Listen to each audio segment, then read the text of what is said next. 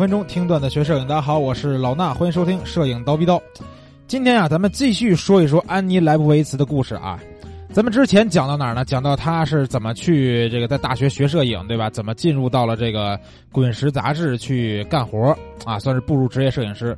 但是咱们都知道，他去《滚石》杂志干活，但这个这个杂志是干嘛的呢？对吧？这个杂志啊，是一九六七年出版的这么一个新的刊号啊，创刊号是一九六七年发发发行的。然后这本杂志啊，他这个老板啊叫詹恩温纳，是一个乐迷或者是摇滚乐迷。杂志在最初的几年内容大多数都是关于摇滚音乐的啊，虽然它不仅仅是一本音乐杂志，但是它包括跟这个音乐相关的很多这种文化。然后等这个安妮去的时候呢，这本杂志上就出现了更多这种政治报道了啊，它就会牵扯到一些关于这个呃摇滚乐以外的很多的内容了。其实我觉得，如果是喜欢摇滚乐的朋友，可能之前在很多年前买过一本咱们国内的杂志啊，叫《我爱摇滚乐》，那本书上面其实也挺有意思的。虽然说叫《我爱摇滚乐》，但是里边也讲很多乱七八糟的东西。但是咱们国内的杂志肯定不会谈太多的政治了，对吧？但是其他的事儿各种各样的也会去讲。所以呢，这个滚石的滚石这个。杂志呢，就是安妮的一个初步的落脚点。然后他刚到滚石杂志工作的时候，基本要等很多这种摇滚乐队到他们所在的城市去演出，才有机会拍一些跟这个摇滚乐队相关的，这就就跟摇滚乐相关的照片嘛。因为他自己也不是什么摇滚乐迷，那那会儿啊。然后到一九七一年到七二年的时候，有一个乐队啊，不知道大家知不知道，叫滚石乐队。哎，这就有意思了，对吧？他叫他们叫滚石杂志，然后有一个乐队叫滚石乐队去旧金山演出的时候，安妮呢给他们拍了一些照片，还拍了他们在洛杉矶的一些彩排。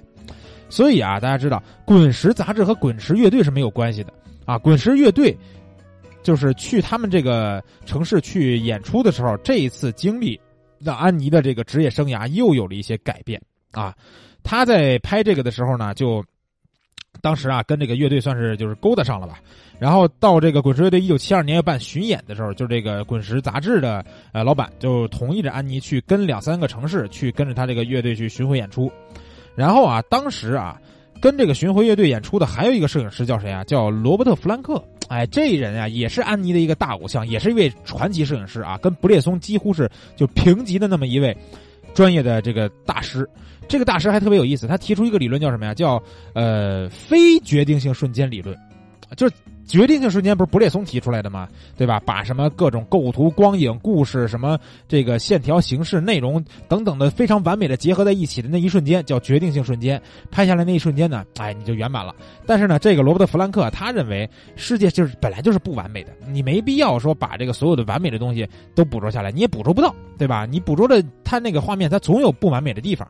所以呢，他认为的他的理念就是说啊，随时去发发现一些小的细节，在这些小的细节里边去发现有意思。画面就可以了，所以他一直提出来一个叫呃非决定性瞬间理论啊。所以你看，安妮喜欢这俩大哥对吧？还是这个门两个门派。然后当时啊，这个呃安妮是很崇拜罗伯特·弗兰克的。然后呢，当他跟这个弗兰克一块儿去呃给这个滚石乐队拍巡演的时候啊，这个大师就在他眼前，对吧？安妮我觉得这简直不敢相信，他居然看到自己就是特别喜欢这个偶像在他身边工作这种样子。对吧？甚至安妮说啊，说这个罗伯特在给他的相机装胶卷的时候，他们就在同一个房间里边，对吧？然后呢，这个他喜欢这大师啊，拿着他的相机，哎，他自己特别的紧张，对吧？然后他就感觉说见到了上帝本人一样，你看这夸张多夸张，对吧？但是这时候啊，这个罗德·弗兰克跟他说了一句话，说你不可能拍，你不可能拍到所有的照片啊！一不小心方言都出来了，你不可能拍到所有的照片。啊，这真是一个非常有意思的事儿，对吧？你总会错过一些什么东西啊！你依赖一台机器，依赖它的节奏，事情发生你应该去记录，但不可能把每一刻都拍下来，或者每一个角度都拍下来。所以这句话，我觉得咱们就可以往外延伸一下了。我非常非常认同这句话，不论是在任何的拍摄场景当中，尤其是在什么呢？在旅拍或者是摇滚乐队的现场演出当中。啊，旅拍我们不多说，咱们就说说摇滚乐现场拍摄。因为从这个，咱们继续说刚才这故事啊，咱们可以待会儿再说这个为什么我特别认同这句话，就是安妮啊，她当时跟着这个滚石乐队啊去拍了几次以后呢，滚石乐队特别喜欢她的照片，然后后来三年以后啊，就是滚石乐队的人邀请他作为他们这个巡演的专门的摄影师啊，想想吧，之前是他心里边那位大师罗伯特·弗兰克，对吧？现在邀请他了，我的天哪！多么的荣耀，对吧？所以当他去接受这个事儿的时候，他还得跟这个杂志商量一下啊，说，呃，他就告诉那个就是滚石杂志的这个老板说想去拍滚石乐队演出，但是呢，这个老板跟他说了，说你去可以，但我不一定能保证你回来的时候你这个职位还在，对吧？但是安妮觉得这个机会不容错过，因为滚石乐队啊，这个乐队在整个的摇滚圈全球摇滚圈在摇滚乐队的排名当中，永远都是名列前茅的，不敢说第一，也得是前三的水平，对吧？你说甲壳虫、滚石、U2 什么，就这几个乐队啊，都是相当牛逼的、相当经典的大乐队了。所以他非常想跟着滚石乐队去拍摄，但是呢，他自己不是一个摇滚乐迷，所以他在现场拍摄的时候特别的，就是怎么说呢，有点费劲。因为什么呀？因为现场这个场景啊，大家如果喜欢听摇滚乐，尤其喜欢听一些比较嗨的摇滚乐的时候，你如果去现场，你会发现现场是特别的躁动的，对吧？你在那拍摄，很有可能人家一撞你，你要手拿不稳，你相机镜头你就掉地下了。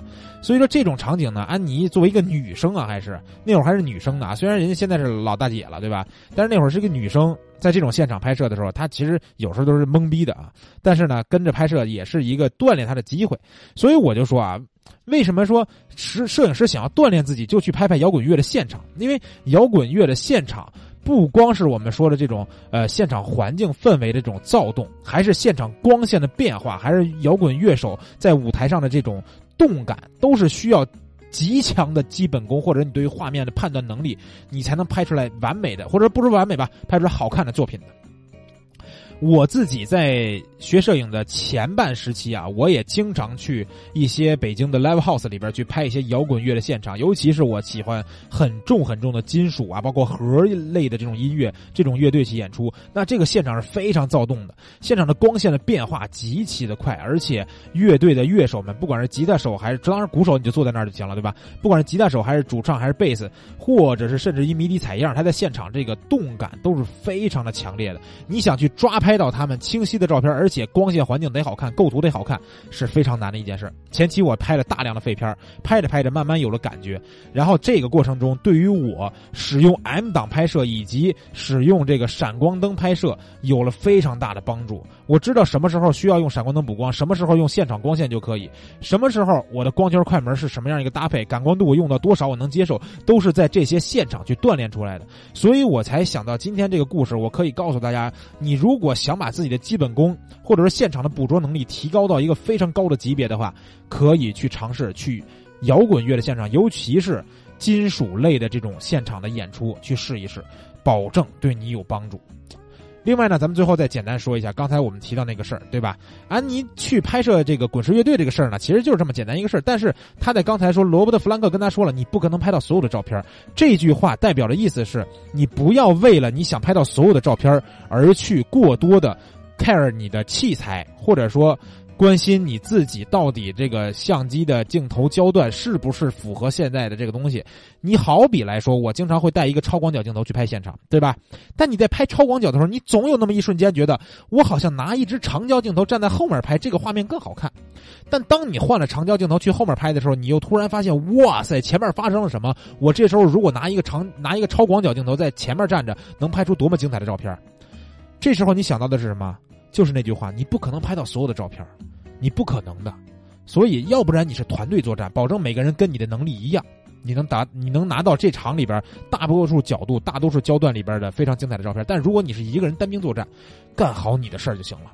前期超广角就拿超广角拍，甭管幺六三五、幺七四零，对吧？现场从头到尾就这一只镜头拍。当你达到游刃有余的这个水平以后，可以考虑前半场这个超广角，后半场长焦。当然，在用超广角或者用长焦的时候，也不要去想，这时候我如果站在另一个地方用另一种镜头拍是多好的一件事因为你不可能拍到所有的画面。这句话记住，好吧？这期节目呢，希望对大家有用。咱们先聊到这儿，下期再见。